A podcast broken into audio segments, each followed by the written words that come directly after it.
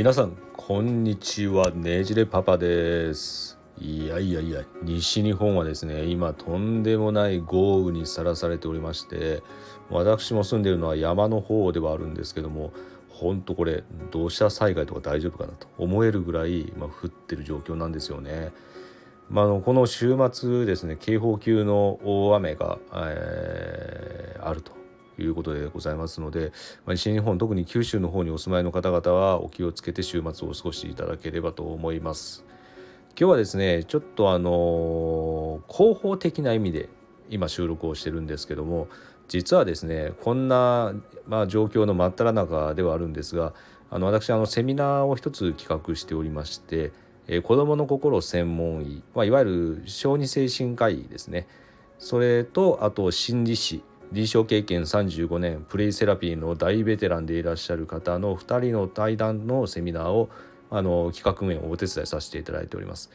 テーマはですねあの令和時代の創造的な遊びとはということでもうこれもですねいや実際私運営側に回ってるんですけども、まあ、2児のパパでもありますんで、まあ、その子育てにもあのちょっと生かさせていただこうかなっていうふうなテーマでもありますしちょうど夏休みがですね7月も21日から始まるわけですよ。ですのでこの夏休みの過ごさせ方にも大きく直結しそうかなということで、まあ、あの運営側ではあるんですけどぶっちゃけ私自身が期待しているセミナーの一つということにもなっています。でですねなんでこれを今この時期のテーマに選んだのかということなんですけどももうこれあのお聞きになっていただいている方は大体まあ30代から40代、まあ、20代の方々もおられるかとは思うんですがいてほしいなと思うんですけどもあの私40代の半ばぐらいに差し掛かっているわけなんですが、まあ、この時代にですね触れたであろう遊びっていうのはまあまあいろいろとレトロチックなあのアナログな遊びが多かったわけですよね。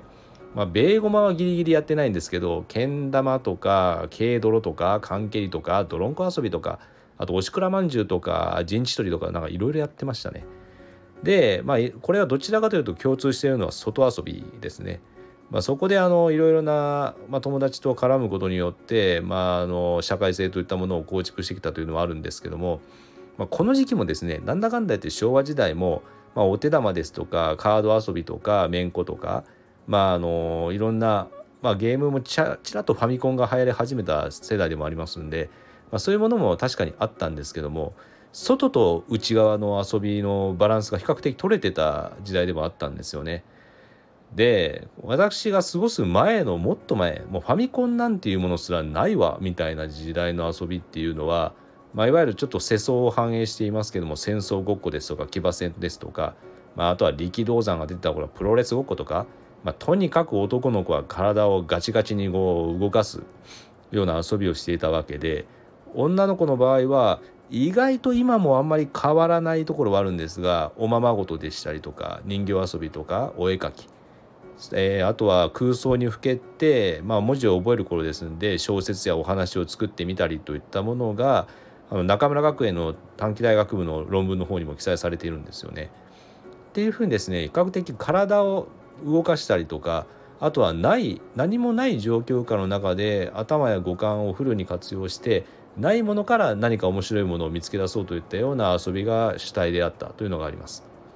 で令和になってですね新しく生まれた遊びとして、まあ、これ全てが全然悪いというわけじゃないんですが、まあ、当然スマートフォンとかタブレットが流行り始めた時期ですんで平成後半から令和にかけては、まあ、動画視聴等や、まあ、ゲームですとか、まあ、モバイルのゲームとかですねあとめんことかじゃなくてカードゲームも主体になってきてますしあとはあの私知らなかったんですけど推し活あの推し活って言ったら大体中学生ぐらいから今流行り始めてるみたいですね、まあ、いわゆるアイドルの追っかけも本当はこの推し活に入っていたかもしれませんが、まあ、そういうような言葉の変遷とともに新しく遊びとして認定されてきたものも多くあるという状況なんですけども、まあ、比較的加わってきた遊びっていうのがほとんどがですねあのインドアな遊びというものが比較的増えてきているという状況ですね。でこれらの動画ですとかゲームから学ぶといったいろんなスキルですとかあの、まあ、視覚的なそういうような認知の強化っていうものがあったりはするかもしれないんですが、まあ、単純に体力面っていうことを考えるととかあの社会性ということを考えたりするとうん昔とだいぶ変わってきたなというのは思うわけですよ。でこのあの遊びの変化っていうのは、まあ、大体、まあ、どの時代にも大きくか、まあ、転換期を迎えるわけなんですけど遊びの3要素と言われるのは空間時間仲間っていうのがあの論文上でも期待規定されてるみたいですね私も知らなかったんですが、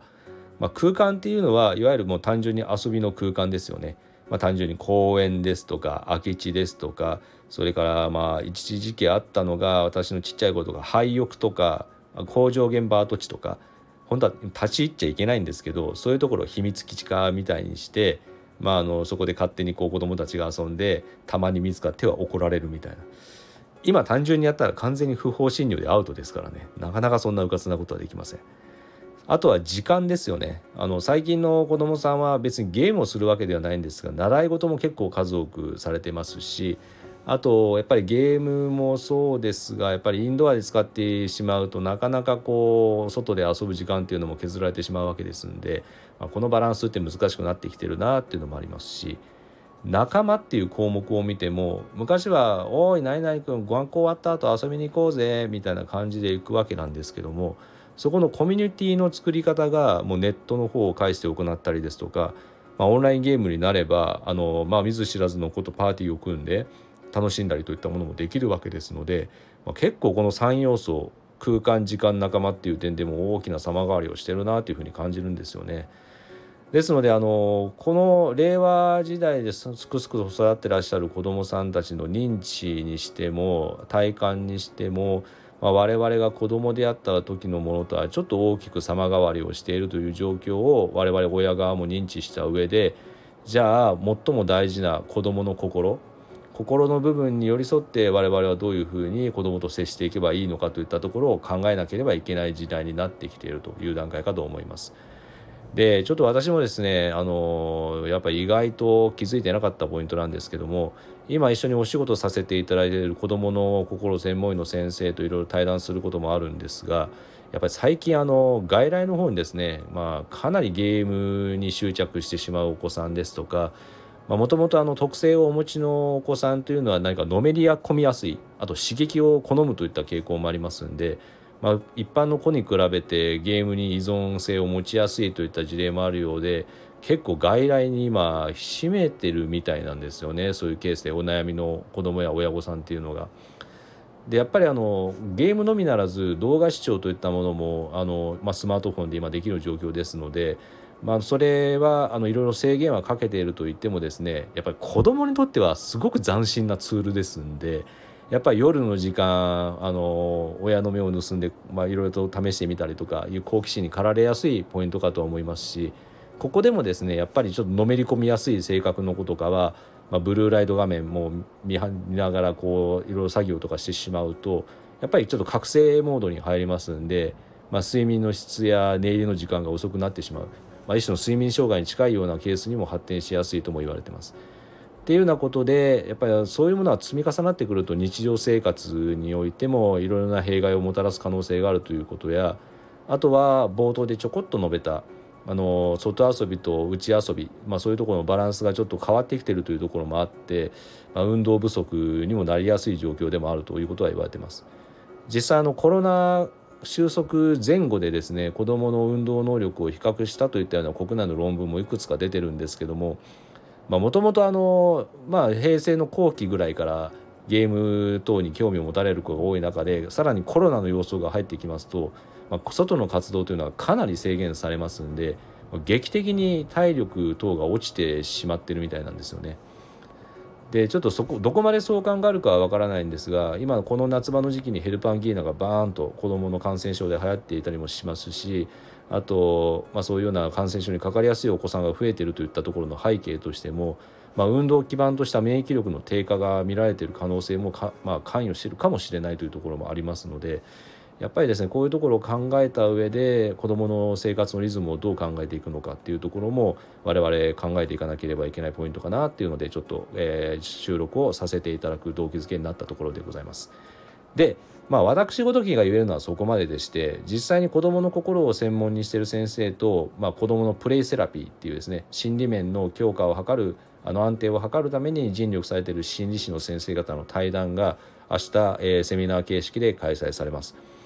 ここのところはですね我々特に夏休みを迎えるタイミングでもありますので、まあ、親の立場で子どもの心理面がどうなっているのかで子どもにどう向き合っていくべきなのかといったところを、まあ、情報整理するという一環でですねぜひともあのお時間にゆとりのある方はセミナーを直接ご聴講いただければと思いますし仮に聞けなかったとしてもですねご登録いただいていればアーカイブで視聴ができるということにもなりますのでぜひですねご興味持たれた方はあの令和時代の創造的な遊びというテーマでですね開催されるセミナーこちらご参加をいただくことができればなと思っております。ま明日ではございますけれどもまだまだ参加する時間はございますのでぜひぜひご検討のほどよろしくお願いいたします。てなわけであっという間に10分過ぎたった状況ですので一旦ここで一つの区切りとさせていただこうと思います。まあ、西日本はですねちょっと天候がかなり乱れておりますのであの皆様におかれましてももし西の方にお住まいの方はちょっとお気をつけて週末をお過ごしいただければと思います。それでは聞いていただいてありがとうございます。また次の収録でお会いしましょう。